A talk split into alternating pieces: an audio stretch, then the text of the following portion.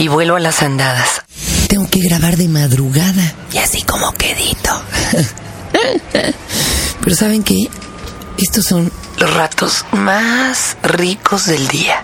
como que no importa nada, como que no pasa nada. Bueno, hoy no están ni siquiera cogiendo los vecinos del departamento de junto y no hay construcción aquí al lado. ¿Quién sabe qué les pasó? Creo que los clausuraron. Bueno, hoy es como el momento de abordar ese glorioso tema de cómo chingarse una idea. Fíjense que A mí ya me han pasado muchas, ¿eh?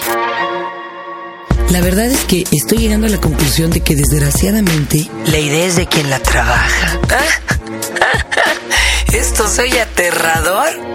Pero es cierto, Sin embargo, sin embargo, no a todos les funciona. Este es el podcast de Fernanda, Tapia. Podcast por Dixo y Prodigy MSN. Hace algún tiempo llegó conmigo Gustavo Munguía muy preocupado. Uno de sus compañeros de la hora pico estaba en el Big Brother. Y ya cuando estaban así, eh, en las últimas, que quedaban muy pocos, eh, parece ser que este comediante empezó a usar Todos los gags y los chistes que se habían hecho en México hasta el momento.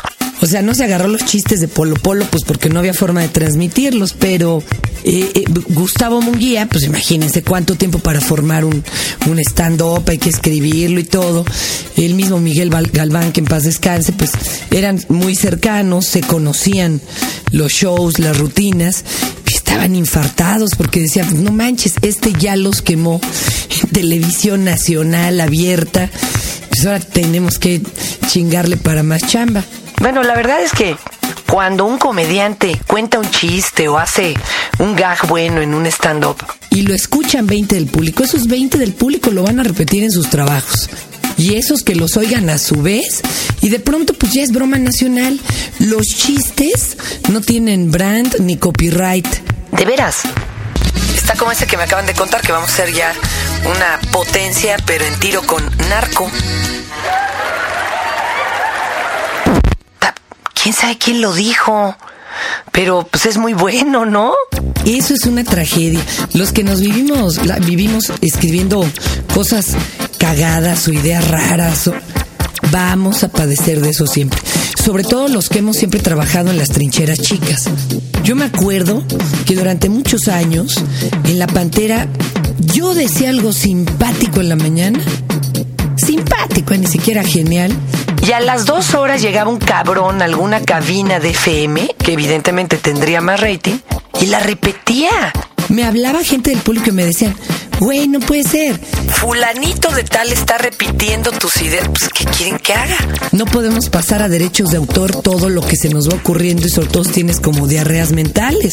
Eso es in- pues inmediato e imposible. Otra que saben que es terrible, cuando el que te chinga las ideas es tu jefe, man. Qué hueva, ¿eh? Esos pinches jefecitos oficinistas, ay, cómo me caga la- el puro término. Que un trabajo, un reporte o algo a sus subalternos. Y él va y se para el cuello con eso. Bueno, no tiene madre. Los que organizan concursos de creatividad para guiones o canciones, pues como acusaban a Sergio Andrade, ¿no? Y creo que ahora pues es de lo, lo menor de lo que se le ha acusa- acusado. Es de que le llegaban miles de canciones y luego el señor pues agarraba un cachito de cada una y armaba un mega hit, ¿no? O, ¿qué me dicen? De estos que, pues bueno, van navegando con bandera de ingenuidad y se roban canciones completas, guiones, bueno. Los que nos quieren hacer creer que programas como Bailando por un Sueño o el mismo Big Brother fueron acuñados en México. No, no mamen. Esos claro que se chingaron la idea. algunos hasta sin pagar derechos, porque otros por lo menos le entran a la franquicia y tratan de cumplir con las reglas. Digo, tratan porque normalmente se hace un cochinero y en México se hace lo que se les hincha el huevo. Pero en general, chingarse una idea, bueno, es de lo más sencillo. Fíjense, Históricamente sucede. La teoría de la gravedad creemos nosotros que es de Newton, ¿no? Bueno, resulta que hay otra persona en la historia que reclama que es suya. Claro, pues quién tenía más palancas y renombre y bueno, fue hasta de la Cámara de los Lores. Nunca hizo una intervención en la Cámara, solo pidió que abrieran la ventana porque hacía calor. Pues se la, pues claro que se la dejaron a Newton. Pero es un pleito histórico gravísimo. Y como ese está el inventor del teléfono. Y vamos, hay cuantas ideas que se las han chingado unos a otros y no hay forma, pero ni de defenderlas, señores. Hay una que ahora yo les propongo, o sea. Sí, Yuri era nuestra Madonna, pero ¿cuál era su tragedia? Everywhere you look these days, somebody else is trying to look just like Madonna. Madonna could probably start her own nation if she wanted one. But one other nation already has its own Madonna. Meet Yuri of Mexico. que ya existía Madonna. It's like Madonna meets Ricky Ricardo. Qué pena, eh, pero pues ya, ni modo, ya. So watch out, Madonna. Yuri's here, and she wants to express herself too. O sea, al güey que copiaba a Olayo, pues sí, pero su tragedia es que Olayo yo existía los que me copian a mí, las chavas que me, que bueno, que están así como queriendo acercarse al filito, pues sí, qué pena, pero yo ya existía y estoy grabada hasta yo creo que en tu pinche memoria genética. Porque me has oído en todos lados, a todas horas. Es más, yo estaba en los oídos de tu padre cuando tú solo eras una pícara mirada en tu papá. O sea, eso es la tragedia de los que copian. Claro, a veces el nacionalismo nos gana y, y de repente triunfa Caifanes, aunque de Cure ya existía, ¿no? Pero bueno, esos ejemplos son muy extraños. Me decían, oye, que toque de queda. ¿Qué es eso? ¿Qué? Primera noticia de que existen, perdón, qué pena.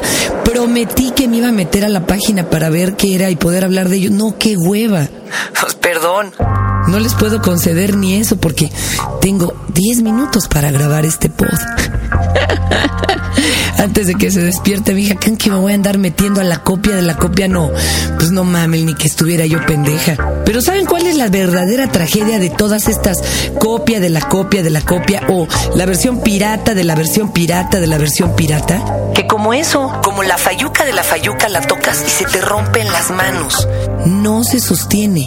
El chiste que en un origen, a lo mejor, contó César Filio, Jojo Jorge Falcón, contado en el gordito de tu oficina, se oye, pues, pues dos, tres, mano. Pero más bien se oye de la chingada. Hay que oírselo al autor, a quien sabe contarlo, a quien sabe decirlo, a quien tiene actitud. Esa, esa es la clave. Por eso, sí, la idea es de quien la trabaja, pero no todos la sostienen.